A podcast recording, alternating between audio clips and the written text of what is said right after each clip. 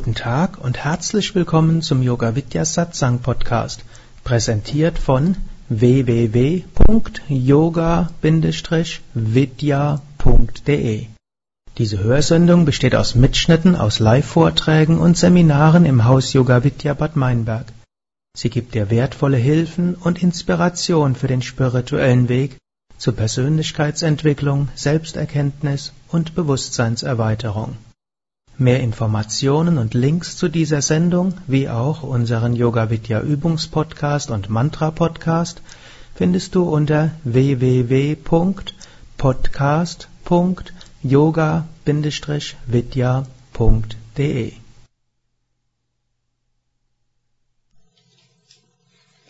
Es gibt sehr viele wunderbare Geschichten über Krishna.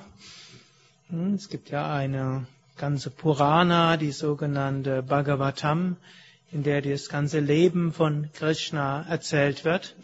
Hm, nicht nur das Leben von Krishna, sondern von allen Inkarnationen von Vishnu, auch vor Krishna und nach Krishna.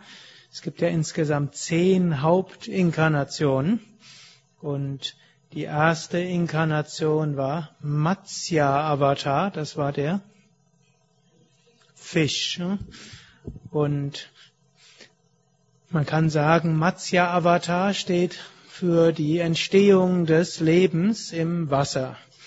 Dann als nächstes kommt Kurma Avatar und Kurma ist Schildkröte. Und Schildkröte ist wieder Übergang des Lebens vom Wasser auf das Land. Dann folgt Varaha Avatar und Varaha ist der Eber. Das ist wie der Beginn der Säugetiere. Danach folgt Narasimha und Narasimha ist halb Mensch, halb Löwe. Das ist wie der Übergang von der Tierwelt zur Menschenwelt. Dann folgt Vamana Avatar und Vamana Avatar ist Zwerg ist also der erste, man könnte sagen, die ersten echten Menschen auf der Erde. Die scheinen dann anscheinend ein bisschen kleiner zu sein. Und danach, Vamana Avatar, folgt dann, hm, dann folgt ja, Raman, Parashurama. Und Parashurama ist Rama mit der Axt. Hm, der, die ganzen Inkarnationen haben auch nicht so schöne, schöne Eigenschaften. Der Parashurama hat auch äh, irgendwo mit der Axt alle möglichen Dämonen vernichtet. Und auf gewissen Weise steht das immer dafür, Gott kommt in unser Leben nicht nur als freundlicher Mensch oder nicht nur freundlicher Mensch, sondern als, als freundlich. Wir wachsen eben nicht nur dadurch, dass wir schöne Erfahrungen haben, dass alles gut geht, dass alles wunderbar ist, sondern wir wachsen auch durch Krankheit, wir wachsen durch Unfälle, wir wachsen dadurch, dass andere unfreundlich sind, dass wir öfters mal in irgendwelche Probleme kommen und so können wir wachsen. Und dafür steht auch, auch Krishna, so wunderschön er dort dargestellt ist mit Flöte und Lächeln und hier so wunderschön mit Radha und der Kuh und alles sehr freundlich, schützend. Ich werde noch ein paar mehr Sachen erzählen, aber ihr könnt es schon mal auf euch wirken lassen. Und hier so ganz unschuldig, wer die Milch bekommt von der Kuh, so direkt. Liebevoll mit Radha.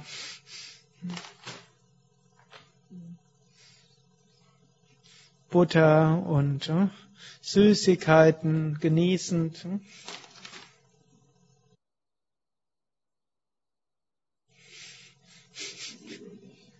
Auf einem Blatt im Ozean, ne? sich erfreuend. Ne? Aber Krishna hat auch einen Diskus in der Hand und den gibt er so los und dann köpft er verschiedene Dämonen. Und so haben wir die verschiedensten Dämonen in uns, die Krishna öfters köpft. Aber diese Dämonen sind nicht einfach solche Dämonen, die weg von uns sind, sondern wir identifizieren uns damit. Wir haben alle möglichen Dämonen in uns Und wenn die dann mal geköpft werden, das ist auch nicht nur angenehm. Also dafür steht auch Parashurama. Parashurama steht aber auch für die Erfindung der Landwirtschaft. Also Mensch wird sesshaft und Landwirt. Und danach folgt der Raghurama. Wer ist Raghurama? Hm, einige von euch dürften mit ihm etwas vertrauter sein. Der Rama, der Ramayana. Hm, manche kennen den Hanuman, hm, den Verehrer von Rama. Und man kann sagen, der steht für die Erfindung der Staatskunst, die Entwicklung der Staatskunst. Er war nämlich ein sehr gerechter König, ein guter König. Und dann nach Rama, die nächste Inkarnation, wer mitgezählt hat, ist die wievielte jetzt? Die achte. Und die achte ist Krishna. Und Krishna steht sowohl für die Entwicklung der Philosophie, der hohen spirituellen Weisheit, hat er die Bhagavad Gita verkündet, er hat Uddhava, die Grundlagen des Vedanta erzählt, er äh, hat auch zur gleichen Zeit wie Vyasa gelebt, der auch die Upanishaden niedergeschrieben haben soll. Und so steht er also für die tiefe philosophische Grundlage und ein, nicht nur durch Hingabe, sondern eben auch durch große Weisheit die Verwirklichung zu erreichen. Und er steht für die Verbindung von Bhakti, Liebe, Hingabe und Jnana, höchstes Wissen, auch im Karma-Yoga, im Yoga des selbstlosen, uneigennützigen Dienens. Und dann der nächste ist Buddha. Und Buddha steht dafür, zur Zeit Buddha soll eben die Religion erstarrt worden sein, erstarrt gewesen sein und soll vieles auf Priester reduziert worden sein, dass der gemeine Mensch nicht mehr selbst zum Höchsten kommen soll, konnte, sondern es hieß, dass die Priester dort alles machen sollten, viele Opferrituale soll es dort gegeben haben und der Buddha soll gezeigt haben, Mensch kommt auch ohne Priester zum Höchsten. Es gilt darum, Sadhana zu praktizieren. Und es gilt nicht, Tieropfer zu bringen, sondern die niederen Eigenschaften zu opfern, um zum Höchsten zu kommen. Und dann kommt der zehnte Avatar, das ist Kalki Avatar. Der soll am Ende des Kali Yugas kommen.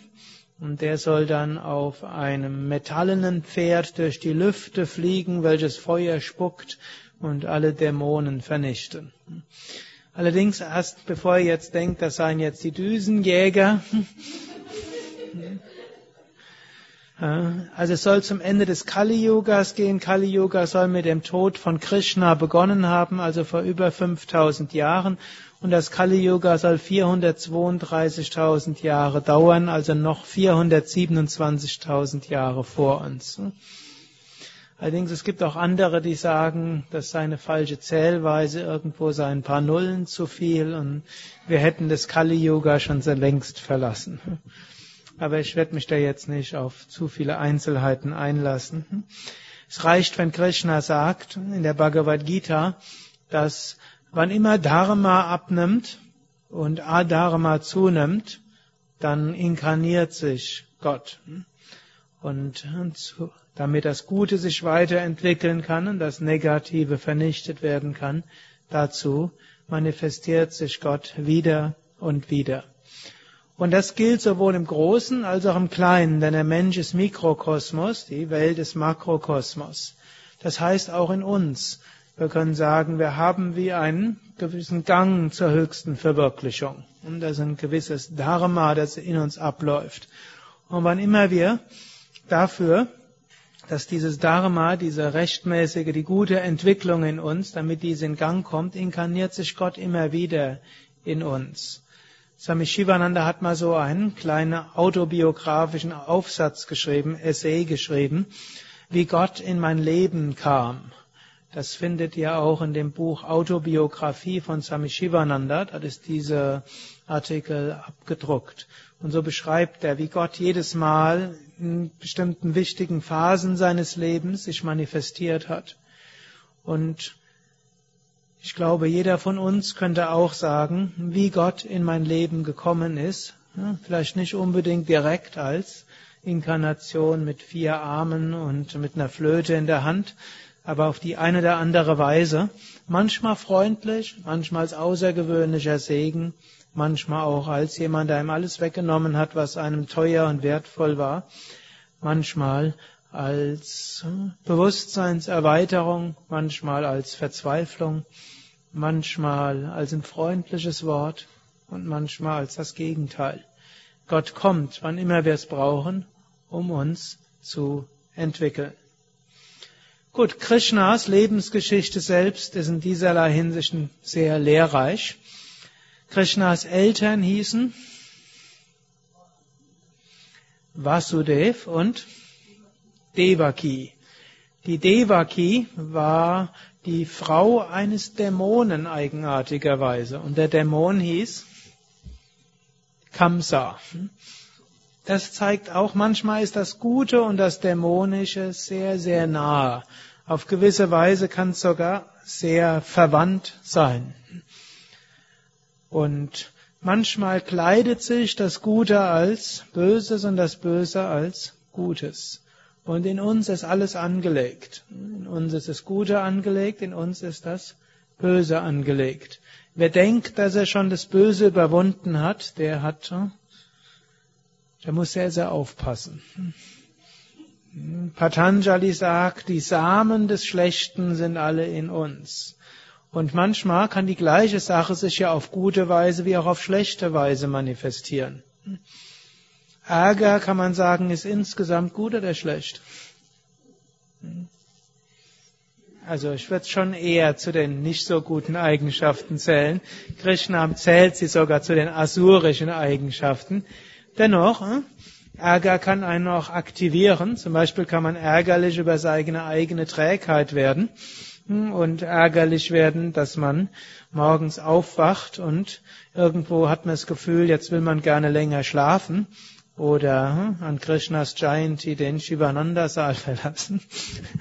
Und hm, dann will man das, irgendwo die Trägheit, das Tamas kommt, dann ärgert man sich über sich selbst.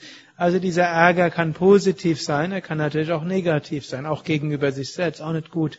Man soll letztlich sich selbst auch mögen und lieben lernen. Aber manchmal hat der Ärger auch so seinen Zweck. Und so ist das Gute und das Schlechte sehr eng miteinander verwandt und so einfach auch nicht zu unterscheiden.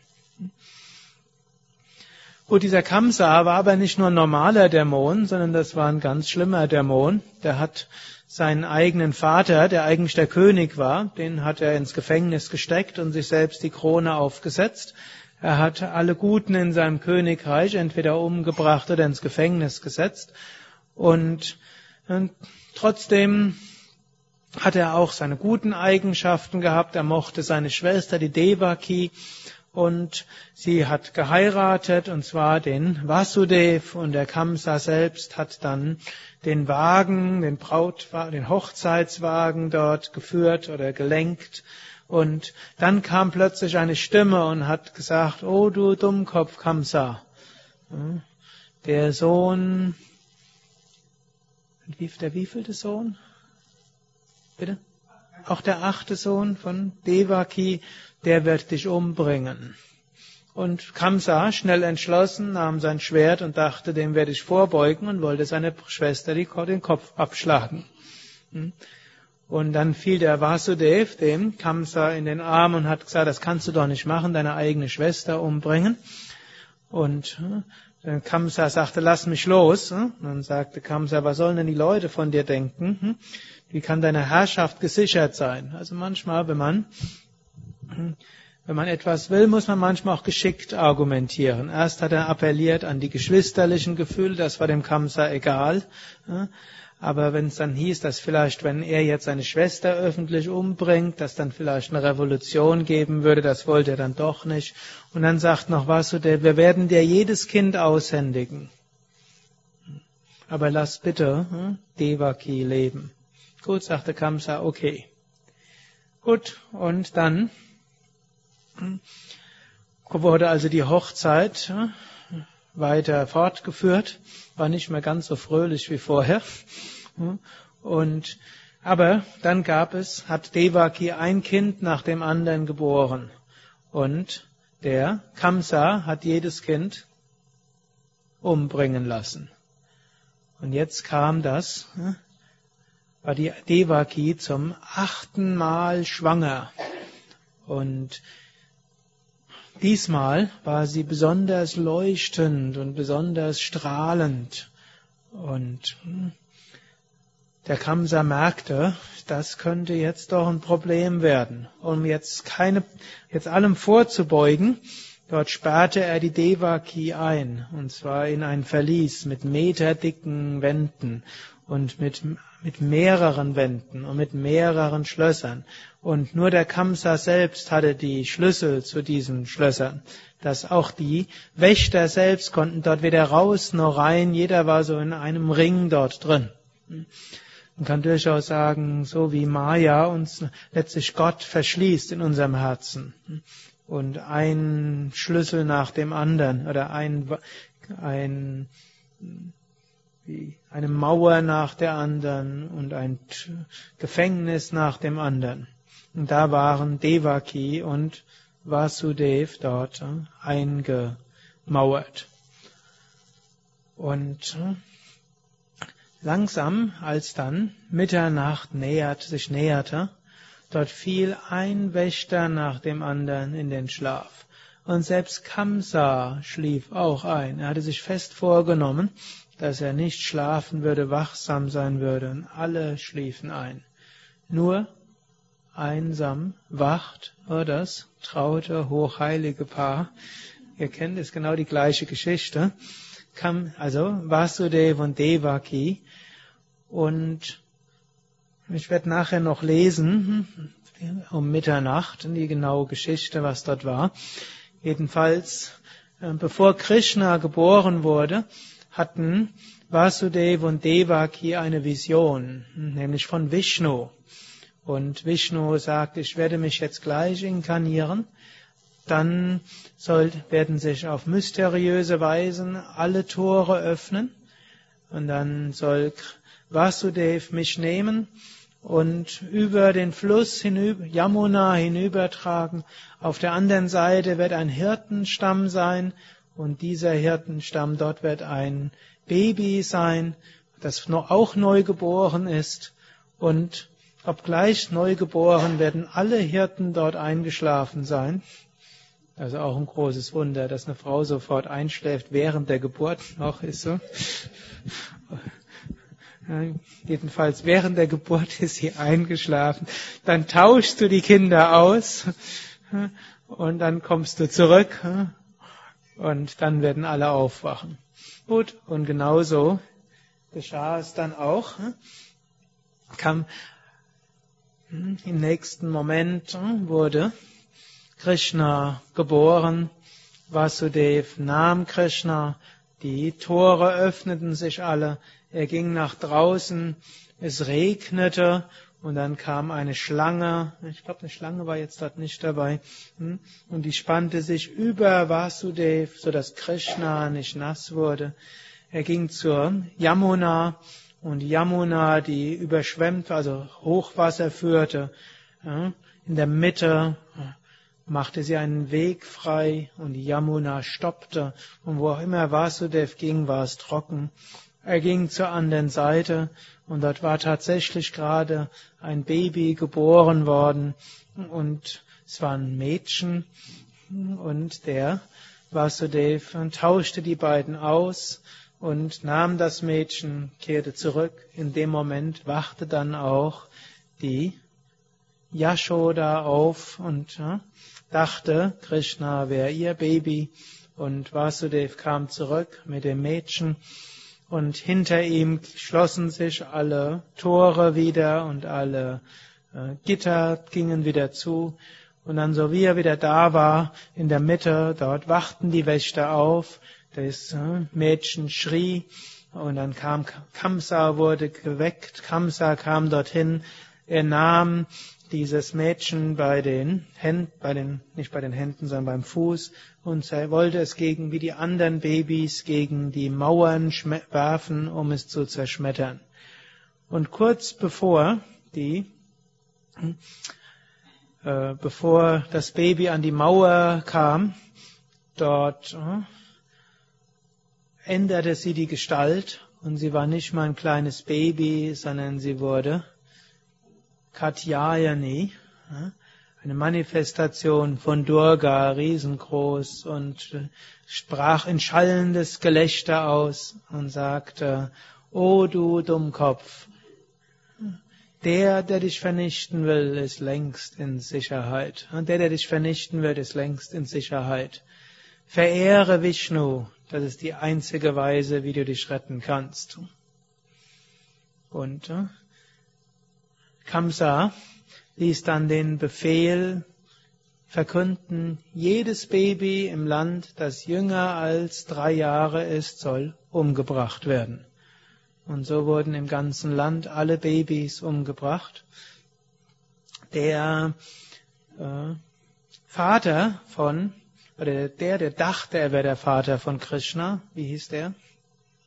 Der Mann von der Yashoda? Nanda. Hm? Manche kennen vielleicht das Anandananda Gopal, Anandananda Gopal, Anandananda Yamunandananda Gopal. Also derjenige, der die Freude von Nanda ist. Also der Nanda hatte, während er geschlafen hatte, einen Traum. In diesem Traum ist ihm auch Vishnu erschienen. Und Vishnu sagte, so wie du aufwachst, musst du mit deinem ganzen Stamm so schnell wie möglich wegziehen aus dem Herrschaftsbereich von Kamsa. Und so zog dann Nanda hm, mit seinem ganzen Stamm den Hirtenstamm, den Gopis, den Kuhhirtinnen und den Gopas, den Kuhhirten, könnte sie auch Cowboys nennen, aber hm, etwas anderes als die texanische Cowboys, eher friedliebende Menschen, zog er weg und der Kamsa bekam irgendwo mit, dass auf seinem Gebiet so ein Nomadenstamm gewesen war und die an irgendwo fluchtartig sein Königreich verlassen hatten. Aber es war dann außerhalb von seinem Königreich und so schickte er dann die diversesten Dämonen. Er konnte ja nicht mit seiner ganzen Armee dorthin gehen, aber er schickte dort Dämonen, die Krishna umbringen sollten. Da gab es dann einen namens Putana. Und äh, die brach, sie gab vor, eine Amme zu sein. Und die ging dann außerhalb von Kamsas Bereich, Machtbereich hin und bot sich als Amme an und ihrer Brust war dann jeweils Gift. Und so alle, die Putana an ihre Brust nahmen, um das zu säugen, die starben dann. Und so ging auch Putana zu diesem Hirtenstamm und sie nahm dort Krishna an ihre Brust und, und Krishna saugte dann, aber anstatt dass Krishna starb, starb die Putana. Krishna saugte das Gift aus ihr heraus. Und äh, dann veränderte plötzlich Putana ihre Gestalt und sie wuchs riesengroß und potthässlich. Und dann fiel sie plötzlich tot um. Und es heißt dann aber, dass dann Putana, ihr Astralkörper, war jetzt gereinigt, weil Krishna aus ihr alles Gift herausgesaugt hatte und die hässliche Gestalt von ihr runtergefallen war erreichte dann auch Putana die höheren Regionen. Und dann gab, war, gab es eine andere Sache, dort gab es eine Schlange, die in der Yamuna dort war. Und diese Schlange vergiftete dann den ganzen Fluss. Und Krishna ging dort auf diese Schlange und tanzte auf ihrem Rücken, so lange, bis die das Gift aus dieser Schlange draußen war. Gut, aber genug der Dämonengeschichten. Vielleicht kann man noch einen Kirtan singen und dann erzähle ich euch ein paar schönere Geschichten. Wer singt jetzt?